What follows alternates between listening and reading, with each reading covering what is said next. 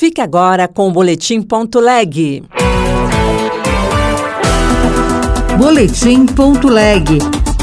As últimas notícias do Senado Federal para você.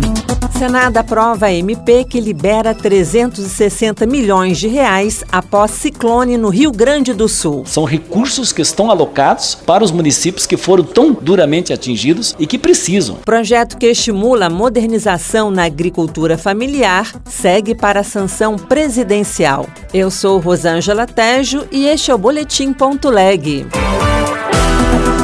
A medida provisória que abriu crédito para socorrer municípios gaúchos atingidos por ciclone foi aprovada no Senado e enviada à promulgação. Recursos da MP ainda não executados estão garantidos para uso em projetos aprovados pelo Ministério do Desenvolvimento Regional. Repórter Janaína Araújo. Foi aprovada em plenário a medida provisória que abriu crédito extraordinário para atender o estado de calamidade pública no Rio Grande do Sul devido à passagem do ciclone extratropical. Editada pelo governo federal no fim de setembro do ano passado, a MP liberou 360 milhões e 900 mil reais para três ministérios. A medida recebeu parecer favorável da senadora Augusta Brito, do PT do Ceará, na Comissão Mista de Orçamento. Relator revisor da medida provisória, o deputado do PT gaúcho Bom Gás lembrou a importância da aprovação pelo Congresso Nacional da iniciativa cujo prazo de validade expirava nesta terça-feira. São recursos que estão alocados para os municípios que foram tão duramente atingidos e que precisam. Foram galpões, trebarias, casas, órgãos públicos, rodovias, prejuízos com as inundações e os vendavais que nós tivemos nas nossas cidades. A medida provisória foi enviada à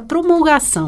O Senado aprovou o projeto que inclui na agricultura familiar a liberação de linhas de crédito para a modernização da produção. Pela proposta, os bancos públicos vão financiar a compra de tecnologias como GPS, drones e sistemas de monitoramento de gado. Repórter Érica Christian. Aprovado pelo plenário, o projeto inclui na Política Nacional da Agricultura Familiar e Empreendimentos Familiares Rurais a modernização e o desenvolvimento sustentáveis e a inovação e o desenvolvimento tecnológico. Pela proposta, os bancos públicos deverão financiar, por exemplo, a compra de GPS, drones e sensores para a chamada agricultura de precisão, aplicativos móveis para monitorar e gerenciar o plantio e a colheita, sistemas de monitoramento de gado e rebanhos, estufas inteligentes, tecnologias de conservação de água e fontes de energia renovável, como painéis solares. O relator, senador Alan Rick, do União do Acre, ressaltou os ganhos para os agricultores familiares. A modernização, a inovação o uso de novas tecnologias para garantir um aumento da produção com menor uso de áreas a serem desmatadas, o pequeno agricultor,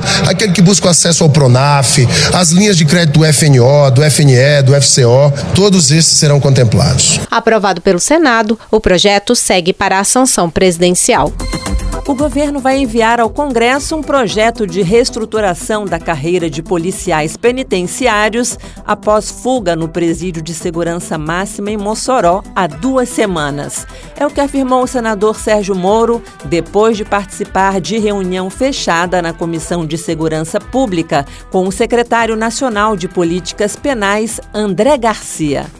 A repórter Marcela Cunha tem os detalhes. Os senadores da Comissão de Segurança Pública ouviram as explicações do novo secretário nacional de Políticas Penais, André Garcia, sobre a fuga de dois detentos do presídio de Mossoró.